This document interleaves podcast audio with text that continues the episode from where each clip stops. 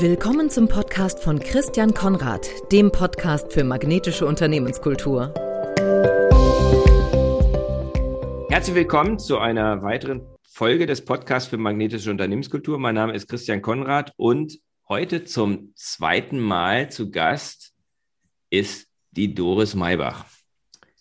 Doris ist Coach, Trainerin, Speakerin und Podcasterin und wir hatten letzte Woche schon ein sehr angeregtes, intensives, für mich sehr inspirierendes Gespräch, so dass wir gesagt haben, hm, das lohnt sich, dass wir da nochmal fortsetzen, weil wir haben über Dinge gesprochen wie Glück und Potenzialentfaltung, was ich total spannend fand, gerade auch im Kontext von Unternehmenskultur. Und heute wollen wir sprechen über New Work, hybride Arbeitswelt, Führung, Verletzlichkeit, Innovation, also auch große Themen. Also wir haben auch ein großes Spektrum uns vorgenommen und ich freue mich darauf, welche Entdeckung wir gemeinsam machen werden. Schön, dass du wieder da bist. Doris. Ja, vielen Dank für die neuliche Einladung. Was mich interessiert, ähm, du sprichst viel von der neuen Arbeitswelt. Also auf Deutsch sagt man dann ja, ne, auf Neudeutsch sagt man dann ja New, New Work. und hast das Stichwort hybride Arbeitswelt genannt. Wie genau sieht diese hybride Arbeitswelt aus und inwiefern ist es in dieser neuen Welt einfacher, sein Potenzial zu entfalten als in der alten? Ui, das sind gleich mehrere, mehrere Fragen. Fangen wir mal mit der ersten an. Was ist es eigentlich? Hm? Was ist es eigentlich? Die, was ist die Hybride oder New Work? Weil das, ah, okay, ja, dann hilf uns doch mal, hilf mir mal, ähm, das Ganze auseinander zu fieseln. Ja. Fangen wir mal mit New Work an. Was ist ja, New Work? New Work, New Work ist, ist ja für mich jetzt so der Überbegriff mhm. des neuen Arbeitens und zwar schon vor Corona war New Work natürlich eine, eine neue Idee mit neuen Haltungen, jetzt die Weiterentwicklung eigentlich einer Arbeitswelt aus der Industrialisierung heraus, wo man dieses Control and Command jetzt als Credo hatte oder auch als, ja, als vielleicht auch sinnvolle damals Haltung gegenüber den Mitarbeitern, dass sie doch funktionieren mögen. Mhm dass sie so fließbandarbeitsmäßig einfach ihre Arbeiten, die sie vorgesetzt bekommen, recht klar definiert ausführen mögen, hin zu einer Arbeitswelt, in der es, ich nenne es, oder generell nennt man es die 21st Century Skills, also die Mitarbeiter auch befähigt, diese 21st Century Skills zu haben, erstens und zweitens auch anzuwenden in der Arbeit. Warum? Weil sich die Arbeit geändert hat, die Anforderungen an die Arbeit geändert hat. Ja. Weg von diesem Funktionieren hin zu selbstständigen Organismen, die mhm. mitgestalten. Und diese 21st Century Skills sind eben Kommunikation, mhm. sind Kollaboration, eben Zusammenarbeit, mhm. sind ähm, kritisches Denken, was ja lange Zeit nicht so gewollt war auch, und ist Kreativität. Mhm. Und ich würde jetzt mal sagen, so unter New Work ist alles, was diese 21st Century Skills beinhaltet, die Haltung beinhaltet, mal vereint. Und dann kommen wir zu einer Form der neuen Arbeitswelt, die sich jetzt schon auch, ja, die jetzt durch Corona auch eine Beschleunigung mhm. erfahren hat und das ist die hybride Arbeitswelt.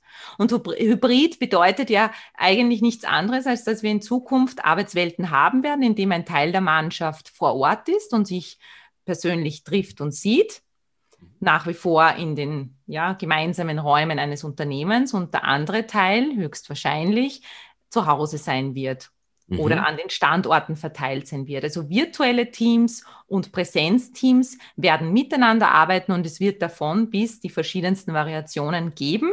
Und auch nach Corona wird es natürlich nicht mehr jetzt zurückgehen, sondern sich noch weiter beschleunigen und wird eine ganz normale ja, Arbeitsrealität werden. Es gibt ja auch Unternehmen, in denen das schon vorher so war. Genau, richtig. Wir haben es natürlich in der Corona-Zeit leichter. Hm. Kennst du Beispiele von, von Unternehmen, die dieses New Work, also dieses New Work-Konzept auch konkret umgesetzt haben und jetzt die hybriden Formen erfolgreich leben? Ja, also ich kann jetzt, ich habe gerade jetzt äh, Mittwoch mit, mit einer Klientin gesprochen, die gesagt hat, bei ihnen hat sich de facto durch Corona gar nichts geändert, weil mhm. sie das vorher schon hatten und der Chef dann mega entspannt war, der war da so ein bisschen ein Vorreiter auch natürlich vor Corona, dass eben die Leute wirklich ins Homeoffice durften, zwei bis drei Tage auswählen durften, an denen sie von zu Hause aus gearbeitet haben, relativ selbstständig ihre Arbeitszeitmodelle auch auswählen konnten, also sehr flexibel ähm, waren sie schon vorher eben in, der, in ihrer eigenen Arbeitszeitgestaltung. Und dies die sind natürlich jetzt extrem im Vorteil und da wird auch teilweise dann von den anderen Unternehmen jetzt abgeschaut, wie funktioniert das, wie geht das überhaupt. Und also ich kenne ich kenne Unternehmen, es kommt natürlich auch immer darauf an, wird hier produziert? Ist es ein Dienstleistungsunternehmen? Ja. Welche Art und Weise? Genau, was, was machen wir überhaupt? Und je mhm. nachdem, aber dort, wo es eben möglich war, und wo das Vertrauen schon da war und wo schon die Haltung und Einstellung der Führungskraft da war, da sehe ich das schon, zumindest vereinzelt, dass es vorher auch schon gegangen ist, wie mhm. du richtig sagst. Ja. Ja, es ist ganz klar natürlich, dass es Unternehmen gibt, wo das leichter ist und einige, wo es weniger leicht ist. Also das Absolut. Beispiel, was mir immer einfällt, weil ich dort auch mal ein größeres Projekt begleiten durfte, ist Microsoft in, in, in München. Ich ja. weiß nicht, ob du da schon mal warst. Also ich habe das alte Büro und das neue Büro äh, kennenlernen dürfen. Und ähm, das war schon ein Riesenunterschied. Also sie haben, denke ich mal, schon, sind, das wäre wär ein großes Beispiel. Softwareunternehmen ist natürlich sowieso, da ist es natürlich einfacher. Die haben viel Vertrieb und Marketing, die sollen sowieso unterwegs sein, aber die haben keine festen Arbeitsplätze, sondern die haben eben verschiedene Areas dann, in denen sich die Leute begegnen können oder auch ruhig arbeiten können. Mhm. Mhm. Und sehr viel Platz für Veranstaltungsräume für Kunden. Ja. Das ist wirklich eine völlig andere Art von, von Büroumgebung als wir sie, als wir sie aus anderen Unternehmen kennen. Auch diese Clean Desk Policy, nicht, wo, man dann einfach sagt, okay, ich, ich komme zum Schreibtisch, nehme da meinen Laptop, klappe ihn auf, arbeite und gehe dann wieder und habe eben nicht mehr diese fixe Arbeit, diesen fixen Arbeitsplatz. Ein Kunde von mir ist die, ist die erste Bank in Wien, die darf ich da eben, ja, die kann ich, kann ich, glaube ich, ruhig nennen, die eben Campus einem sehr neuen Gebäude, sehr innovativ schon Arbeitsräume gestaltet hat, Begegnungsräume gestaltet hat, wo eben niemand mehr einen fixen Arbeitsplatz hat Mhm. Und wo man, es war auch eine Umstellung, eine Haltungsfrage eben auch, ne? also wie implementiert man das? Und der eine oder andere, der hängt doch schon sehr an seiner Topfpflanze und seinem Foto, das er da am Schreibtisch noch hat oder hatte und das mhm. auch loszulassen und daran zu glauben, dass das was bringt und dass man, dass es auch eine Durchmischung gibt von Leuten natürlich, weil dann sitzt halt jedes Mal wer anderer neben mir. Das hat ja auch sehr viele Vorteile, mhm. dass man eben sich immer wieder neu begegnet und neu irgendwie einlassen darf auf den anderen anderen oder die anderen und eben diese, diese wirklich gemütlichen Begegnungsräume auch schaffen kann damit. Also das ist ein, meiner Meinung nach sehr gelungenes Konzept. Mhm. Ja, ich glaube, da wird man ganz viel sehen. Also ich habe, ich habe auch schon einige gesehen. Ich habe auch zum Beispiel ein Beispiel in dem Buch drin. Das durfte ich zu dem Zeitpunkt nicht nicht nennen. Und dann habe ich irgendwann später habe ich die Freigabe dafür gekriegt, habe ich es auch nicht groß genannt. Das war Airbus, ne? Und, ähm, und die haben, da habe ich ein, ein ja, Teamleiter ähm, kennengelernt, der hat es einfach mal baulich umgesetzt. er hat es einfach baulich umgesetzt äh, so, für sein Team. In okay. einem Kontext, wo es normalerweise nicht so ist. Ja. Und das hat eine unheimliche Anziehungskraft entwickelt, äh, weil erstmal ist eine ganz tolle, hat, hat eine ganz tolle Gestaltung vorgenommen von dem, von, von dem Bereich. Also die Fläche ist gleich geblieben, nur sie haben es halt in verschiedene, auch diese Fläche, diese kleine Fläche in verschiedene Areas unterteilt.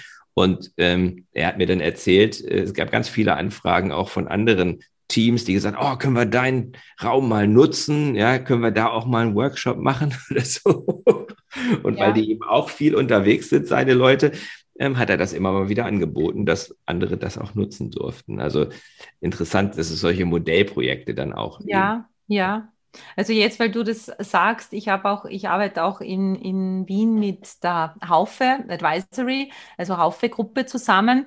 Und die sind entstanden oder die haben ein Startup gekauft, Clayton, und das ist eben auch ein Coaching- und Trainingsunternehmen gewesen. Und die haben, haben sehr klein angefangen als typisches Startup, die ja sowieso die New Work als ganz normale Arbeitsform haben, wo auch relativ viel auf, ausprobiert wird, ja, mit, mit Alternativen überhaupt Modellen, also äh, ja, das ist dieses Thema Holocracy, äh, nicht Holocracy, ohne Führung, dass man nur mehr die Arbeitskreise hat. Ja, aber Holacracy ist eine so eine Art von von ähm, ist eh Holacracy, genau. Selbst, es ist selbstorganisierte Team. Genau, genau. Es ist eh, jetzt, mhm. jetzt, jetzt habe ich an, bin ich am Schlauch mhm. gestanden. Genau, die eben auch Konzepte wie Holacracy eben für sich ausprobieren. Da gibt es schon sehr vieles, was mhm. probiert wird. Die sind aber dann den Weg gegangen, eben in eine Konzernstruktur eigentlich, in die, in die Haufe-Gruppe, in die große, und haben aber ihre Gestaltung ihrer, ihrer neuen Büro also ihres neuen Büros eben auch sehr innovativ gestaltet. Da gibt es einfach drei Räume. Mhm. Da gibt es Räume, wo es total still ist. Da gibt es diesen Begegnungsraum, wo man eben sich zum Kaffee trifft und halt aber auch mit, miteinander arbeitet, kollaboriert. Und dann gibt es diesen Entspannungsraum, der mhm. nur dafür da ist, dass man mhm. eben wieder auftankt und wo man nicht arbeitet, wo einfach nicht gearbeitet wird. Und je nachdem geht man einfach in diese verschiedenen Zonen Mhm. Und zum Telefonieren haben sie überhaupt so kleine Telefonzellen, auch sehr Ja, genau. genau ja, zwei, drei Telefonzellen, die wirklich so ausschauen wie, wie jeweils Telefonzellen. Nicht sehr bequem, muss man sagen, aber eben dicht abgeschlossen, dass man nichts hört, akustisch abgesondert und dort geht man dann rein telefonieren. Ja, und das, das sind halt so kreative Dinge, die dann entstanden sind, ähm, wodurch man ja einfach eine ganz andere Arbeitsumgebung schafft. Also ich habe zum Beispiel auch die die Sparkassenfinanzgruppe. Ähm, da ist ein ehemaliger Klassenkamerad von mir, ist der, der Marketingleiter für das, für, und der hat mich immer durchgeführt. Äh, die haben, die haben dann komplett neues Ding. Also es ist auch so, wenn man, man ist in diesem Gebäude in Berlin und dann geht man da rein und denkt man, es ist in einer anderen Welt. Ja. Wie das haben das ganz, ganz, ganz, ganz toll gestaltet. Und ähm, wirklich ganz anders, ähm, als, als man das sonst so kennt. Auch mit solchen also die haben jetzt keine Telefonzellen, aber die haben so ähnlich, so kleine Kabäuschen, aber haben das architektonisch auch ganz toll ja. gestaltet ja. und auch visuell und so, dass man vom Gefühl her auch ein ganz anderes Gefühl hat, wenn man da reinkommt. Ja. Auch von den Materialien und alles. Also es ist schon interessant. Natürlich, Umgebung schafft auch Atmosphäre. Und mhm. insofern, also das ist ja ein Ansatz auch, ne? Also dieses, mhm. auch dieser Gedanke der Gamification, da gibt's ja diese Unternehmen wie Google und Apple und so weiter, die uns das ja, oder mhm. überhaupt Silicon Valley, ähm, die, die, die, die Großen sozusagen, die eben so Spielewelten auch ähm, erschaffen für, für ihre Mitarbeiterinnen und Mitarbeiter, damit, wie du sagst, auch eine Erlebniswelt da eigentlich kreiert mhm. und gebaut wird, weil man erkennt, dass Kreativität eben nur auch in einer entsprechenden Umgebung stattfinden kann. Mhm. Also deshalb ja, also ein ganz wichtiger Aspekt. Ist auch so. Für mich sind das vier Faktoren. Das eine ist erstmal die Sicherheit, also dass man diese, das, was auf Google so Psychological Safety nennt, das hat erstmal baulich gar nichts zu tun. Mm, dann Kommunikation, dass man wirklich eine, eine offene Kommunikation hat miteinander, ohne Abteilungsgrenzen, ohne Silos. Und dann ist eben die Umgebung wichtig. Und das vierte sind Systeme und Prozesse. Absolut. Ähm, wenn man die vier, wenn man die vier ähm, dann äh, gestaltet, dann, dann kann man eine, eine, eine, innovative Umgebung auch schaffen. Aber Absolut. wenn man die also, nicht gestaltet, dann kann man sich mit der Intention, ähm, kann man, ist es wie gegen eine Wand zu rennen, glaube ich. Ne? Dann werden diese 21st Century Skills eben nicht wirklich freigesetzt. Ja, auf der anderen Seite, wenn man nur die Umgebung schafft, und eben nicht genau. den Spirit dazu, dann hilft es auch wieder nichts, weil mhm. dann habe ich zwar jetzt eine wunderschöne Hülle, aber wenn die Identität, die Seele eben nicht da drinnen wohnt, dann ist es eben eine leere Hülle. Und da kommen wir dann zu, dem, zu den psychologischen Aspekten der New Work. Ne? Was ist notwendig, damit überhaupt mhm. dann das funktioniert dann auch? Mhm. Dass mhm. das Architektonische, die Umgebung, mhm. dass das unterstützend wirkt für etwas, was schon da ist mhm. und für Atmosphäre, die eben gelebt wird. Und da hängt es dann wieder sehr vom Menschen ab. Von der Art der Begegnung, von der Qualität der Kommunikation, mhm. von dem, wie wir da miteinander tun und was wir miteinander tun. Absolut, absolut. Also ich, ich denke, das, äh, das bringt uns zu dem Punkt Führung, ne? weil Führung, es braucht in irgendeiner Weise Führung, aber wie sieht die aus? Ne? Du, hast, du hast eben selbstorganisierte Teams angesprochen. Holacracy ist ein Modell, andere, andere vergleichbare Modelle. dennoch ist natürlich da auch kein, auch da ist in irgendeiner Form Führung und Struktur da, sie ist nur anders. Absolut. Wie unterscheidet sich New Work-Führung von, ja, herkömmliche Führung ist vielleicht auch falsch gesagt, weil da gibt es natürlich auch zig, zig verschiedene Ansätze. Ähm, aber was zeichnet diese neue Art zu führen aus, die 21st Century Skills dann eben ja, den Freiraum bietet? Ja, das ist eine sehr wichtige und gute Frage. Ich würde sagen, ich spreche ganz oft von den vier Zs, mhm. von der Haltung her. Und mhm. zwar ist einerseits die Zielklarheit, was mhm. nach wie vor sehr wichtig ist. Mhm. Menschen müssen wissen, wofür komme ich da in der Früh? Was wollen wir hier gemeinsam erreichen? Mhm. Ja. Dafür ist natürlich die Führung verantwortlich, das vorzugeben, mhm. das auch nicht das Wie vorzugeben, wie kommen wir dorthin, aber was ist hier zu tun? Auch wenn sich's verändert, weil das ist ja immer wieder die, das Argument mhm. auch, naja, Ziele verändern sich, wir können ja gar nichts planen. Mhm. Ich sage immer, planen ist alles, Pläne sind nichts. Ja? Mhm. Wenn es sich dann herausstellt, dass es so nicht geht, dann, dann adaptieren wir, dann machen wir mhm. neu, dann passen wir an. Ja. Aber wenn es, also Ziele bedeuten ja auch, ich habe eine Entscheidung getroffen. Ja. Worauf lege ich mhm. den Fokus und wo, worauf lege ich ihn eben auch nicht? Mhm. Und diese Fokussierung im Team ist für die Führung oder die, die, diese Führung, das fokussieren wir jetzt, mhm. das ist Aufgabe der Führung. Also mhm. viel Klarheit und zwar nicht nur von oben vorgegeben, sondern auch habt, habt ihr es verstanden, könnt, könnt ihr das auch mittragen. Ne? Da sind wir jetzt auch so ein bisschen bei diesem Purpose-Driven, bei dem, bei, dem, mhm. bei dem Sinnstiftenden, kann ich hier auch einen Beitrag leisten als mhm. einzelner Mitarbeiter. Aber so Führung, die, die erste äh, Kompetenz, die ich, ich brauche, sind eben Ziele, dass ich Ziele vermitteln kann und Ziele klar habe, auch als Führungskraft.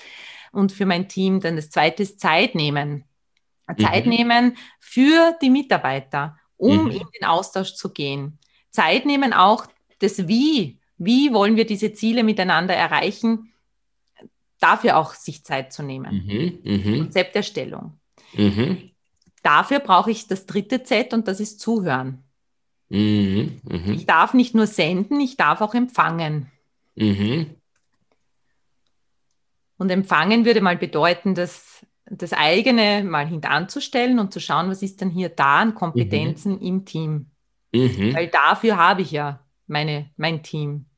Die sind so wunderbar, dass ich mal schaue, was, ja, was kommt da. Und Steve Jobs hat es gesagt, wir holen ja nicht Mitarbeiter, die gut sind, damit wir ihnen dann sagen, was sie zu tun haben sondern wir holen ja Mitarbeiter, die Experten sind in ihrem Bereich, die uns dann sagen sollen, wie wir die Dinge umsetzen. Ja. Mhm. Und das ist auch Haltung, ne, zu sagen, hey, die Kompetenz, die ich ja auch eingekauft habe, diesen Mitarbeiter, den ich hier sitzen habe, die wird auch erhört. Ja. Und das spielt in das Vertrauenskonto einerseits, aber auf der anderen Seite auf die Motivation der Mitarbeiter, auf dieses Konto extrem ein. Ne? Mhm. Also wenn, äh, wenn ich gehört werde, dann als Mitarbeiterin, als Mitarbeiter mit meinen Ideen, mit meinen Vorschlägen, auch mit meiner Expertise, dann bin ich natürlich motivierter, als wenn ich einfach nur mhm. irgendwas ausführen muss. Mhm. Und das vierte ist dann zulassen. Mhm. Zulassen wäre die gewährende Umgebung, also das mhm. Bereitstellen einer okay. Lernumgebung. Einer Umgebung, in der ich zulassen kann, dass Dinge ausprobiert werden, dass mhm. Menschen Wege gehen können, beschreiten mhm. können und auch zuzulassen, dass eben dann was schief geht, mhm. dass wir nicht zum gewünschten Ziel kommen, dass wir auch dieses Trial and Error, dass wir sehen, aha, okay, oder fail, fail faster, wie es oft mhm. so schön heißt in einer Produktentwicklung oder was auch immer, in dem Bewusstsein als Führungskraft, viele Ideen oder die meisten Ideen werden nicht realisiert. Ja. Na? Ne? Aber mal zu schauen und offen dafür zu sein, dass man eben zulässt, was kommt da und auch Zeit gibt äh, zu gewähren und, und das ähm, ja eben zuzulassen, was da entsteht. Und dafür brauche ich natürlich Kompetenzen als Führungskraft, dass ich das mhm. überhaupt in der Lage bin zu tun. Okay. Und da sind wir jetzt bei der Selbstführung. Ja. Mhm. Also Führung ist in erster Linie Selbstführung. Und ich würde es noch mit einer Verantwortung, ja, ich würde es als Verantwortung formulieren, die ich für mich selber übernehme, einen klaren Geist zu haben. Mhm. Klaren Geist zu führen. Und mit Geist ist jetzt nicht nur Verstand gemeint, sondern mit Geist wäre gemeint Herz und Verstand, Intellekt und Gefühl. Mhm. Mhm.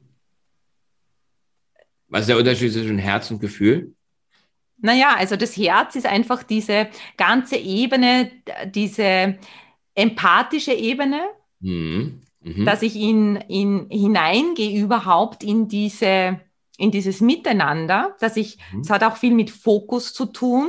Ne? Also Herz heißt, wo habe ich denn jetzt gerade meine Aufmerksamkeit selber? Wo bin ich auf Empfang gestellt? Ist es jetzt eher die intellektuelle Ebene, auf die ich äh, jetzt höre und schaue? Oder ist es jetzt einfach auch dieses Wahrnehmen?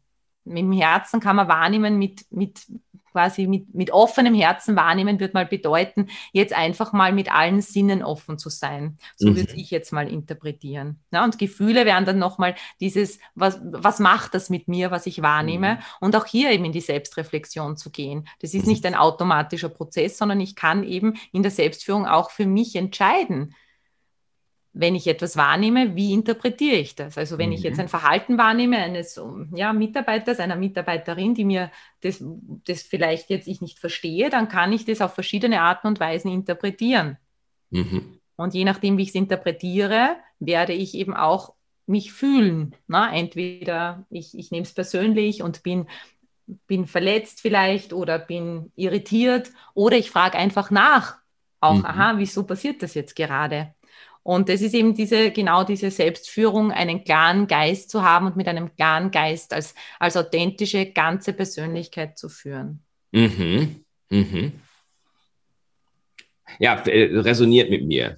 Ähm, also ich bin auch der Überzeugung, auch schon lange vor Corona und vor New Work, dass Selbstführung immer die Basis für die Führung von anderen ist. Ja. Denn ähm, letzten Endes ist ja, zeichnet ja eine Führungskraft aus, dass Menschen ihr folgen. Absolut. Und das tun sie immer aus freien Stücken. Genau. Das tun das, sie aus freien Stücken und weil die Beziehung stimmt. Nicht, genau. weil sie dir führen, also, weil, weil sie dir folgen wollen. Richtig, mhm, richtig. Genau. Und äh, klarer Geist könnte man nochmal sagen mit Bewusstheit. Mein Lieblingsspruch mhm. ist, wenn du weißt, was du tust, kannst du machen, was du willst. Mhm. Ja.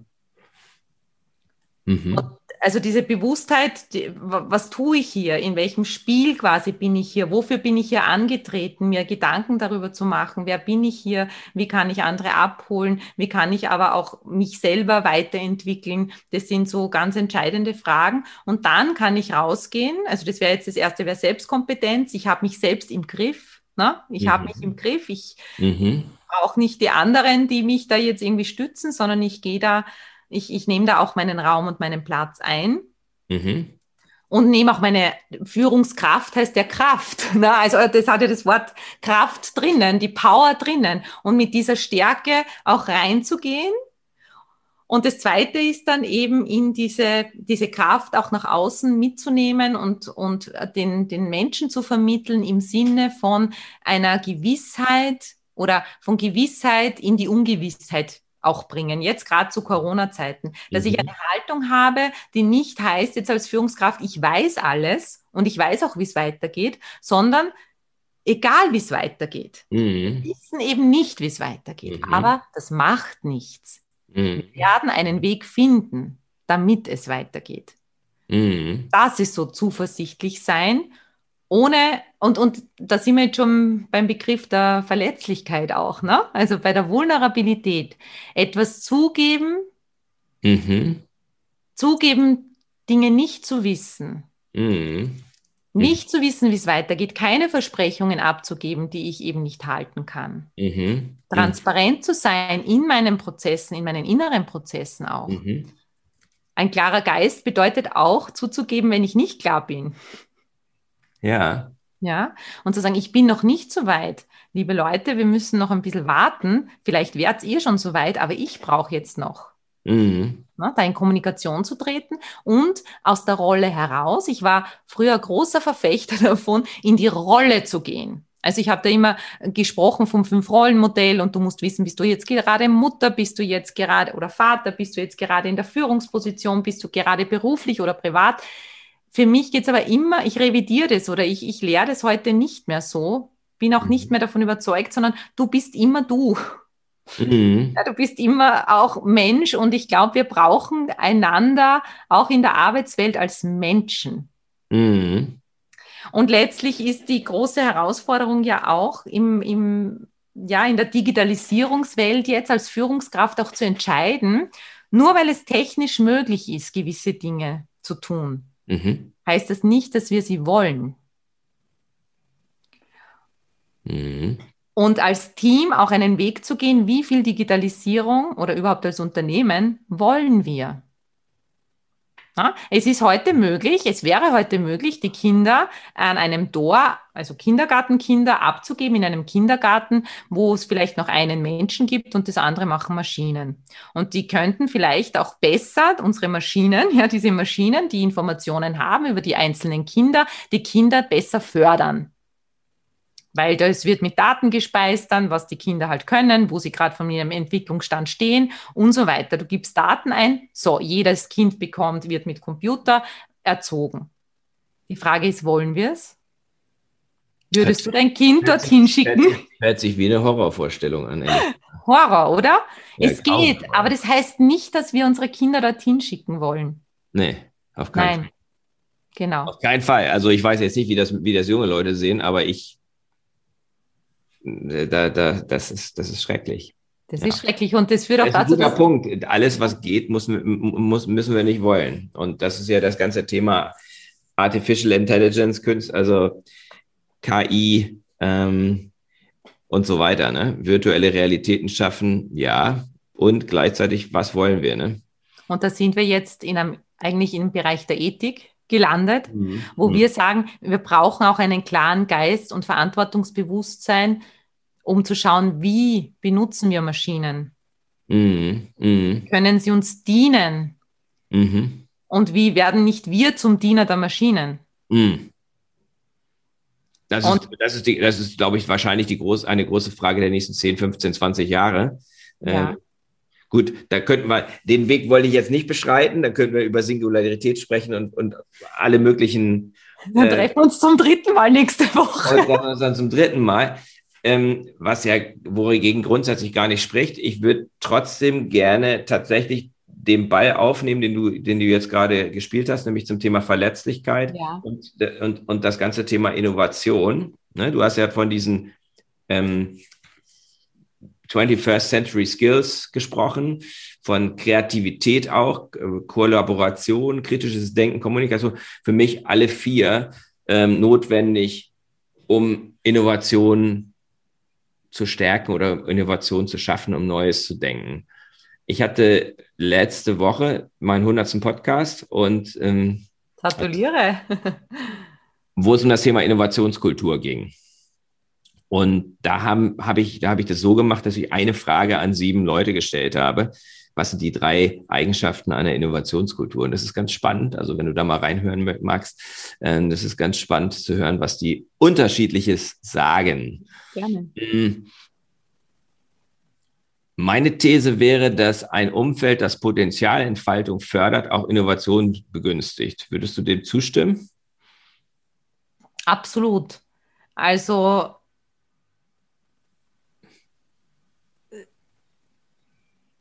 Innovation, die Frage ist eben, also wenn man Innovation als, als Ergebnis oder als, als Produkt der Kreativität sieht, mhm.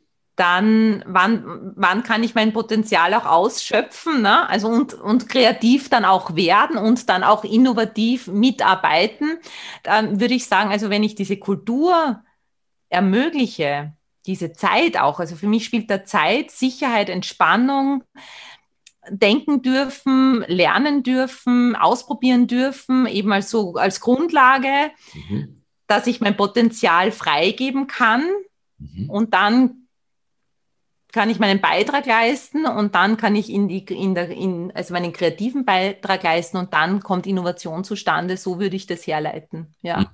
Mhm. mhm. Was wären aus deiner Sicht die drei Zeichen einer Innovationskultur? Wenn du das so spontan aus der Hüfte, das ist jetzt natürlich ein bisschen fies, weil die hatten alle, alle Größe ganz viel Zeit darüber nachzudenken, aber ich glaube, ich glaube, du, bei dir kommt das auch immer ganz, ganz, äh, ganz gut auf den Punkt. Naja, also ich glaube wirklich, diese gewährende Umgebung ist eines der wichtigsten Dinge für mich. Mhm. Mhm. Dieses, dass ich hier keine Angst haben muss, dass ich mich sicher fühlen kann. Mhm. Mhm. Dann gibt es schon diese Impulse, also schon auch einen Rahmen, ja, also mhm. dieses, wofür denn innovativ sein? Also, dass man schon mhm. auch gestupst wird in eine Richtung. Ne? Also das ist ja, mhm. wir wollen ja schon, wir wollen ja schon in, in eine bestimmte Richtung. Das heißt also, ich brauche schon diesen Rahmen. Mhm. Nicht nur die gewährende Umgebung, sondern immer auch dieses Wofür. Ne? Mhm. Also das wäre mal wieder so in Richtung Ziel, Vision und so weiter. Das braucht es schon mhm. für Innovation auch. Mm, und dann, was ist das dritte? Gewährende Umgebung, Ziele.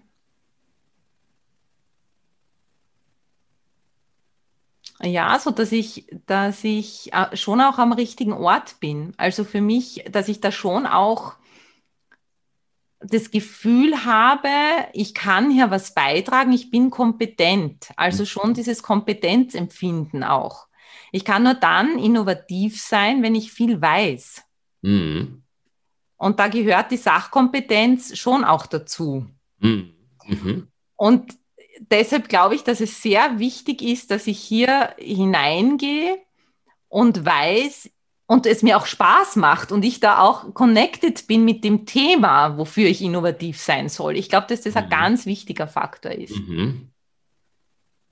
Also ich muss da sozusagen das Gefühl haben, ich kann da den Beitrag leisten. Ja. Ich bin jetzt hier ähm, wichtig, damit das in Richtung Innovation auch geht. Absolut, absolut.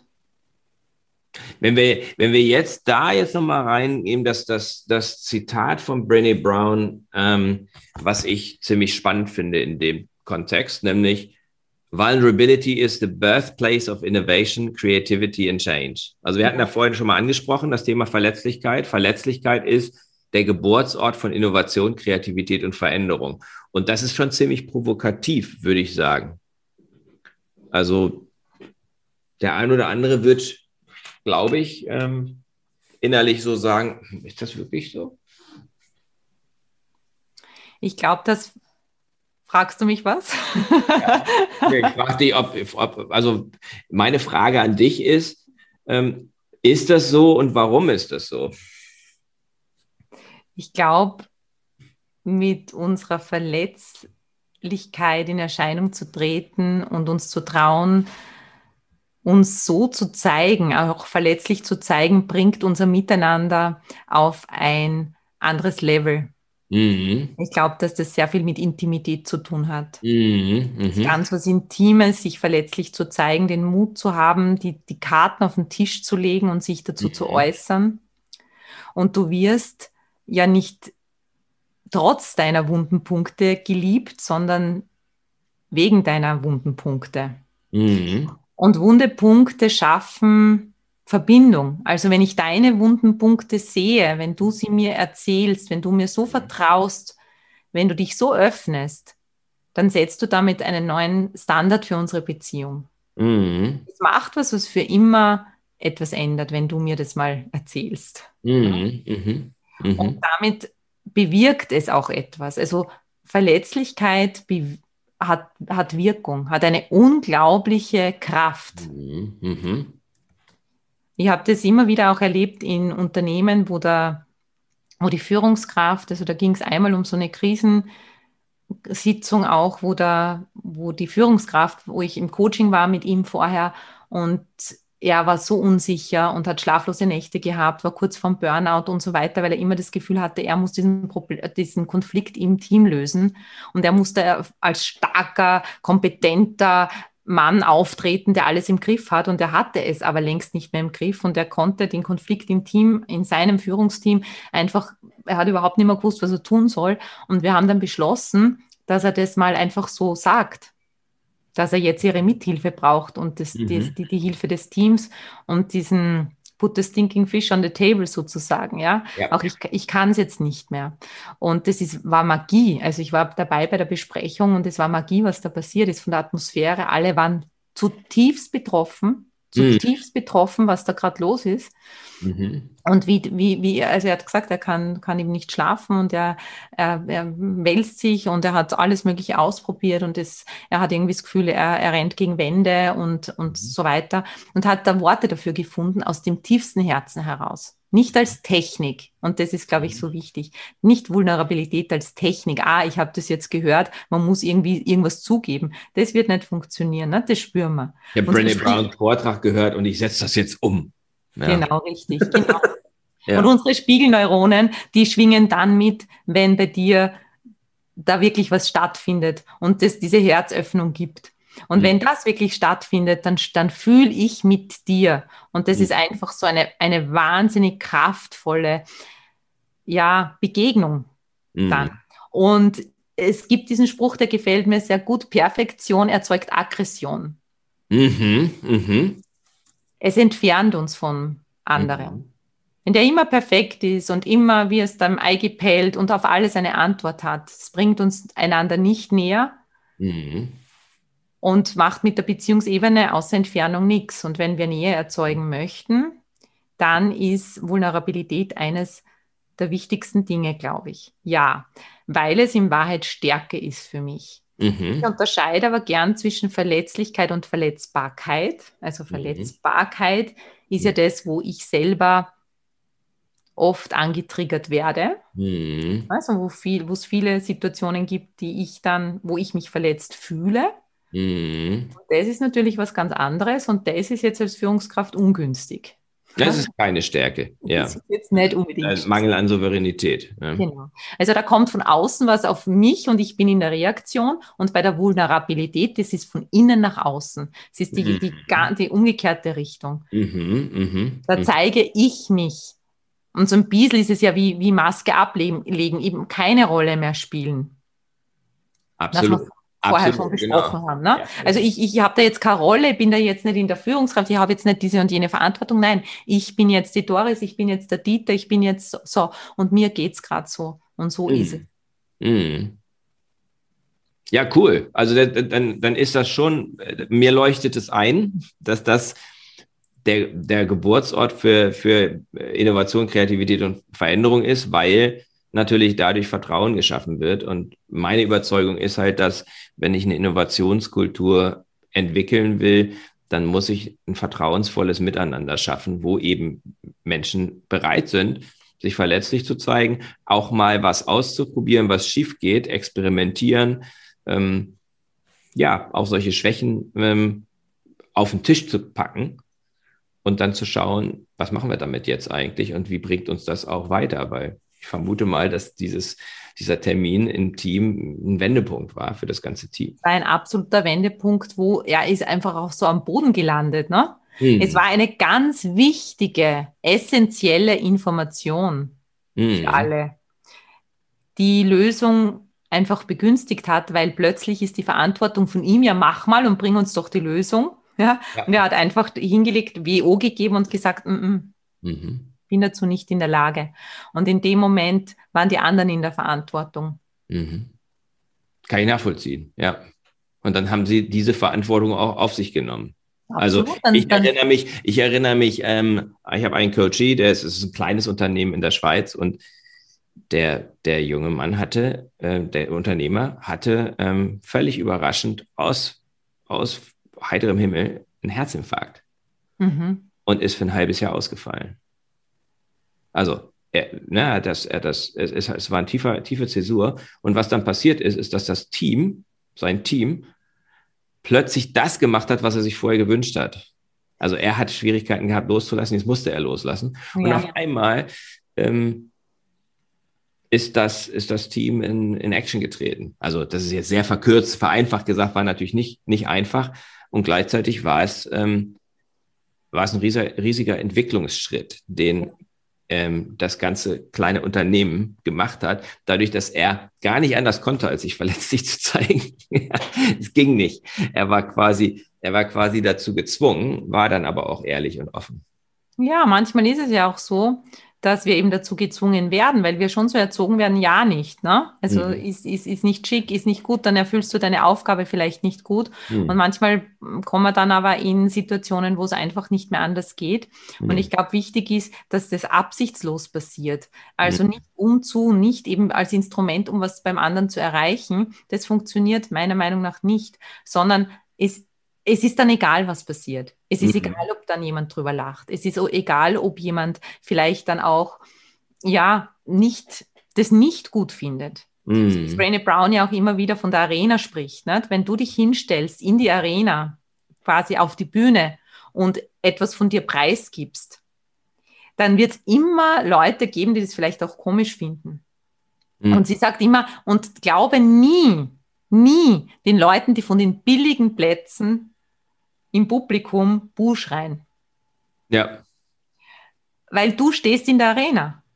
Ja, mhm. und du zeigst dich und du bringst das ein, was du in dem Moment einbringen kannst. Mhm. Und hate is gonna hate. Ja, es wird immer einen Teil geben von Leuten, die nichts gut finden, was du tust. Da ist es völlig egal, die wirst du auch nicht erreichen. Aber denen muss ich nicht zuhören. Mhm. Genau richtig. Aber trotzdem bei deinem zu bleiben und zu sagen, okay, gut, dann, dann ist es so, dann ist es eben ja interessant, wie du denkst. Mhm. Aber einfach, einfach anzunehmen, stehen zu lassen und dann weiterzugehen. Mhm. Genau, genau. Ich glaube trotzdem, der Ausspruch, der Next Buddha ist der Community. Mhm. Also dieses Miteinander, das gefällt mir wahnsinnig gut. Ne? Also diese Kollaboration und damit Co-Kreation, das, das spielt jetzt wieder in, in dem Bereich Kreativität, den du vorher so erwähnt hast. Wir müssen ja in der Lage sein, in Zukunft oder dürfen in der Lage sein, Neues zu erschaffen, was es einfach noch nie gegeben hat, auch von den Lösungen her, weil wir, weil wir ja vor Problemen oder Themen stehen, die vorher noch nicht da waren. Absolut. Genau. Absolut. Deshalb ist eben Vernetzung, auch die vor allem menschliche Vernetzung, Mhm. Und dann mit, mit, dieser, mit dieser Schnittstelle, also auch zur, zur Digitalisierung, zur, mhm. zur maschinellen oder digitalen Vernetzung, wenn wir da hier das Beste aus beiden Welten nehmen, mhm. ja, aus der menschlichen Vernetzung und unsere Kommunikation, unser Miteinander aufs nächste Level bringen und eben auch die Digitalisierung gut benutzen können und die Maschinen, die, die jetzt uns ja ganz wichtige Hilfestellung dafür leisten können, das wäre so eigentlich eine, eine schöne Vision. Absolut, absolut. Wenn jetzt ein Unternehmen, was vielleicht ja ein bisschen traditioneller ist und sagt, wir müssen uns zukunftsfit machen, wir wollen unsere Kultur, unser, unser Unternehmen ähm, Richtung Innovationskraft entwickeln. Wo würdest du sagen, sollte dieses Unternehmen anfangen? Bei dort, wo die Entscheidungsträger sind, mhm. bei der Selbstführung und Haltung und DNA des Unternehmens mhm. sozusagen, die das ermöglicht. Nicht bei den Mitarbeitern in erster Linie, mhm. sondern dort, wo, wo, wo etwas geboren wird. Ne? Das ist immer im Kern. Und der mhm. Kern des Unternehmens ist die Unternehmensführung. Mhm. Und die gibt ja vor, wie gewährend man ist. Und dann finde ich schon, dass es Konzepte gibt, ja, Konzepte geben darf damit diese eben wie diese vier Sets auch schon, wie, mhm. wie setze ich denn jetzt eine, eine Zielerreichung um? Wie, wie nehme ich mir denn Zeit? Wie geht denn das Zuhören? Wie geht denn das Zulassen dann konkret? Ja, und auch wirklich ein Konzept zu erstellen. Aber das ist erst der zweite Schritt. Der erste Schritt ist wirklich diese Bewusstseinsbildung. Also ich würde mhm. vorschlagen, sich dann hinzusetzen mit den Entscheidungsträgern im Unternehmen, miteinander etwas zu kreieren, eine Vision zu kreieren, ein Commitment zu haben, auch von den Leuten, die das weitertragen mhm. möchten im, im, Unternehmen und dann so Schritt für Schritt die Ebenen runterzugehen von dieser, von dieser Vision, die ja noch im Himmel ist, ja, die ja noch nicht real ist, dann zu schauen, okay, mhm. also wofür wollen wir überhaupt Innovation, wofür macht es denn auch Sinn, jetzt innovativ zu werden? Was ist denn da unsere Vision? Und da geht es ja, die Produkte werden sich in Zukunft eben ändern. Mhm. Deshalb verlieben wir uns nicht in unsere Produkte, sondern wir verlieben uns in unser, in unser Team, in unsere Werthaltungen, in unsere Einstellungen. Dazu mhm. sagen wir ja. und mhm. von dieser Vision dann hinunterzugehen, okay, und was bedeutet das dann? Was müssen wir dafür tun? Wie machen wir das dann? Also das wäre jetzt schon auf Konzeptebene, damit wir dann das gewünschte Ergebnis auf die Erde bringen und wann. Und da sind wir dann wieder im klassischen Zahlen, Daten, Fakten, mhm. ja, dass wir einfach schon auch eine, ja, eine, eine Richtung haben, die ganz bodenständig ist. Mhm. Und das ist auch, sind ja Erfolgsfaktoren. Also wir reden ja. ja, jetzt viel von Soft Skills, aber Business is made of non-business ingredients. Mhm. Und wo wir jetzt gerade dabei waren, finde ich, sind diese Non-Business Ingredients, ja, die Zutaten, die mhm. aber im Endeffekt den Unternehmenserfolg ausmachen. Mhm. Und eben bei diesen Non-Business non Ingredients anzufangen und zu schauen, aha, was brauche ich denn da? Und da geht es schon teilweise auch um Schulung, um Bewusstseinsschulung, vor allem in, bei den Führungskräften, mhm. dass ich da auch eben auch das erlaube. Und das ist im Moment ja schon ein Thema, gerade bei traditionellen Unternehmen wo es wenig HR gibt, wenig Bewusstsein für Personalentwicklung, wenig Bewusstsein auch, dass man Geld in die Hand nimmt und auch Menschen in Persönlichkeitsentwicklung, Soft Skills, Trainings auch schickt oder ihnen die Möglichkeit mhm. gibt. Also das geht nicht von allein. Das muss man schon auch mhm. als Unternehmen dann eben fördern und unterstützen, mhm. dass jeder auch Zugang hat zu diesem ne-, Next Level. Mhm. Finde ich sehr, sehr, sehr, sehr gute, sehr gute Antwort erstmal mit selbst anfangen als Unternehmensführung und dann das Ganze runterbrechen und ja, die Teams oder die Organisation dann eben auch mitnehmen. Genau. Und ja. ich bemerke so oft, egal ob große oder kleine Unternehmen, wenn man sich mal in diesen Leitbildprozess begibt, ne, mhm. dass es schon oft so ist, dass dann das Leitbild irgendwo hängt und die sich da jetzt nur die Unternehmensführung damit auseinandersetzt und das aber überhaupt nie in die Breite geht ne? mhm. und überhaupt nie auch in, in, in die Mitarbeiter oder zu den Mitarbeitern gelangt. Oder wenn's, wenn es dorthin gelangt, die Information halt als reine, pure Information dorthin gelangt. Mhm. Und diese Verbindung aber zwischen, was habe ich mit diesem Leitbild zu tun, na, als Mitarbeiter mhm. X im Büro Y oder vielleicht zu Hause im Homeoffice, mhm. diese Verbindung, die wird oft nicht geschaffen. Mhm. Und das ist natürlich absolut, das ist dieses Mitnehmen, ne? dass, die, dass jeder Einzelne das Gefühl hat, ich habe eine Verbindung absolut. dazu. Spannend, Doris. Auch, auch heute könnten wir wieder weiterreden. Ich würde jetzt zum Abschluss dir gerne noch drei Fragen stellen, die etwas persönlicher sind. Also kommen weg von Innovationskultur, weg von New Work, hin zu Doris Maybach. Ähm, wer bist du? Ja. Erste Frage ist, wie möchtest du einmal der Nachwelt in Erinnerung bleiben? Ich möchte der Nachwelt in Erinnerung bleiben als eine Art Leuchtturm. Mhm. Als, als jemand, der da war, der mhm. präsent war und mhm. Wärme ausgestrahlt hat. Mhm. Und der nichts von ihnen wollte. Mhm. Okay. Das ist dieses Vorbehaltlose, was du vorhin angesprochen hast. Ne?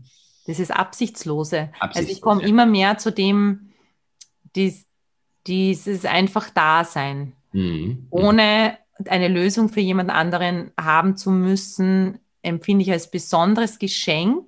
Mhm. Und ich selber liebe Menschen, die nichts von mir wollen. Mhm.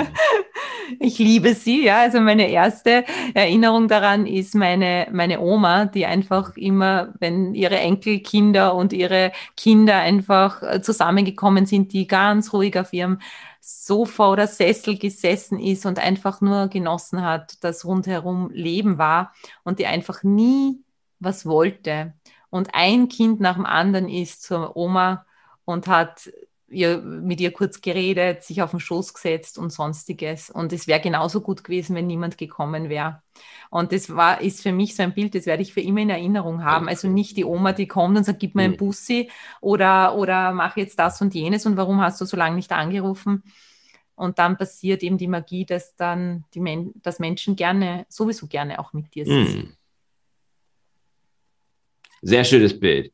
Gibt es etwas, das du ganz anders machst als andere Menschen?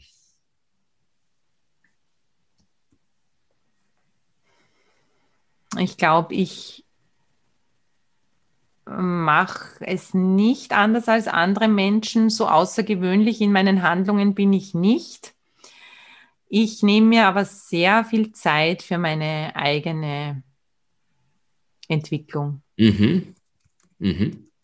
Und bin da auch sehr, also dieses Walk What You Talk ist für mich ein Credo, das habe ich nicht nur auf meiner Homepage stehen, sondern das ist ein Anspruch, den ich an mich habe. Mhm. Und das ist sicher ein tiefes Erleben. Also eine, das hat einen sehr, sehr hohen Stellenwert für mich. Mhm. Aber das ist wahrscheinlich, ja, weiß nicht, ob ich das jetzt anders, ja, ich, ich denke, ich mache es anders als viele, viele andere, ja. Also ich, ich suche ganz bewusst auch die Stille und die, mhm Mhm. Dieses, diesen Rückzug, der ist für mich auch sehr wichtig. Mhm. Letzte Frage, wofür brennst du jetzt gerade ganz aktuell? Was ist im Augenblick das, wofür du Leidenschaft hast? Ich mache gerade eine Experience, einen 40-Tage-Kurs und für den brenne ich. Also jeden Tag freue ich mich, wenn ich die neue Lektion lernen kann und erfahren kann. Und da geht es darum, von der Angst in die Liebe zu kommen, immer mehr und mehr. Mhm. Mhm. Und es ist eine total spannende äh, also Erfahrung nochmal für mich, wo ich echt auch die Hosen runterlassen muss. Ja, also da geht mhm. schon ganz tief. Aber das begeistert mich zutiefst einfach. Diese Erkenntnisse, die ich da im Moment habe und vor allem die Erfahrungen, da bin ich, also das ist für mich das Aller, Allerschönste, wenn ich das an, am eigenen Leib erfahren kann. Und immer mit dem doppelten Nutzen, alles, was ich erfahre, kann ich auch wieder anderen in Erfahrung bringen. Mhm. Ja, toll. Also wenn du da einen Link hast, dann tun wir den in die Show Notes. Ja? Das, das, ist, glaube ich, zu schräg. Das ist, wahrscheinlich, das ist wahrscheinlich für viele zu schräg. Aber ja. also gerne PN an mich. Ja, okay. Alles klar. Meine PN hast du schon mal. Ja. Okay. Vielen Dank, Doris. Ganz toll. Ähm, hat mir wieder sehr viel Freude gemacht. Wir haben tatsächlich die Dinge, die wir das letzte Mal nicht besprochen haben und die wir nicht ähm, ja, geschafft haben, die haben wir heute beleuchtet. Ganz tolle ähm, Gedanken. Also bei mir bleibt hängen vier Sets ähm, und die, diese, diese Ks, die die 20th Century, 21st Century mhm. ausmachen, das bleibt bei mir hängen. Und ähm, ja, am Ende bleibt bei mir hängen auch das, was du gerade machst, nämlich von der Angst in die Liebe kommen. Und ich glaube, das ist super wichtig, gerade in dem Kontext, in dem dieser Podcast stattfindet, magnetische Unternehmenskultur, da ist das sehr, sehr wichtig. Und ich glaube in der heutigen Zeit auch, ne? Ja, gerade Weil heute. Mhm. Genau so oft der kollektive Schmerz auch als individuell erlebt wird. Und ich glaube, wenn wir die Möglichkeit haben, mit einem klaren Geist auch zu disconnecten von diesem allgemeinen, von dieser allgemeinen, ich würde fast sagen, depressiven Stimmung, mhm und positive Bilder entwickeln können, dann sind wir wieder dort, wo, man, wo ich schon erwähnt habe, wo ich sein möchte, nämlich ein Leuchtturm sein mhm. und irgendwie so Gewissheit ins Ungewisse und Hoffnung ins Hoffnungslose zu geben. Das ist für mich jetzt auch meine Aufgabe. Ja, toll. Super schönes Schlusswort. Und äh, wir hören uns wahrscheinlich mal in deinem Podcast. Ja, ich freue mich sehr und ich werde ganz offiziell oder ich lade dich jetzt ganz offiziell ein, weil ich habe dein Buch hier liegen, Magnetische Unternehmenskultur. Und schon vom ersten Durchblättern weiß ich, dass das ein ganz interessantes, spannendes und auch wichtiges Buch ist für jeden, der in Führung ist, ja, oder geht. Und deshalb möchte ich dich da dazu natürlich befragen in meinem Podcast Gutes Zeug demnächst. Ja, super. Da freue ich ja. mich sehr drauf. Gut. Danke, Doris. Danke dir. Das war der Podcast von Christian Konrad, der Podcast für magnetische Unternehmenskultur. Mit Impulsen, wie Unternehmen die passenden Mitarbeiter und die idealen Kunden anziehen. Dazu inspirierende Interviews mit Unternehmern, Entscheidern und Mitarbeitern. Jeden Montag und Donnerstag auf Spotify, iTunes und dem Kanal Ihrer Wahl. Bitte empfehlen Sie den Podcast weiter und unterstützen Sie Christian Konrads Arbeit durch eine Bewertung auf iTunes.